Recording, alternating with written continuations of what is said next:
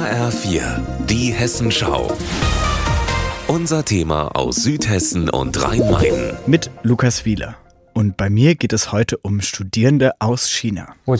Ich heiße Hao Chen Ku und promoviere am Max-Planck-Institut. In Frankfurt wird Hao Chikun vom staatsnahen chinesischen Stipendienprogramm, dem China Scholarship Council, kurz CSC, finanziert. Ein ausländisches Stipendium für ausländische Studierende, komplett normal. Doch das politische Misstrauen gegenüber chinesischen Stipendiaten wächst.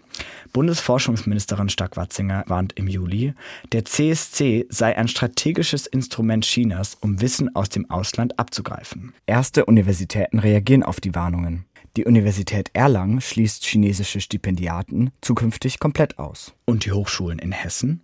Fünf von sieben der vom HR angefragten hessischen Hochschulen konnten die Anzahl ihrer CSC-Stipendiaten nicht genau nennen. Über die plötzliche scharfe Kritik am CSC zeigt sich Stipendiat Q verwundert.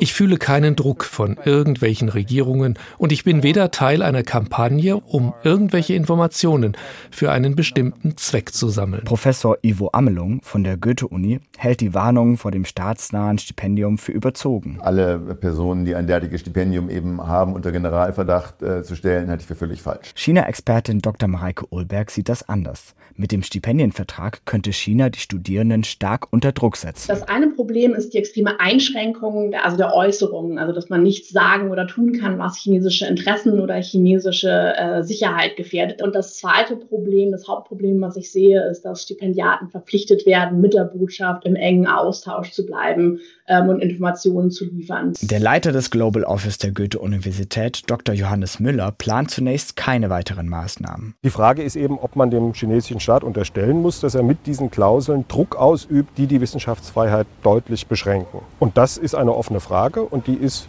drängender geworden vor dem Hintergrund der selbstbewussteren und robusteren Politik, die China geopolitisch momentan betreibt. Aber wir haben im Moment keine Evidenz, dass dies jeden einzelnen Stipendiaten betrifft. Keine Beweise, also keine Sanktionen. Die hessischen Hochschulen betonen, man benötige Topforscher aus China. Lukas Wieler aus Frankfurt.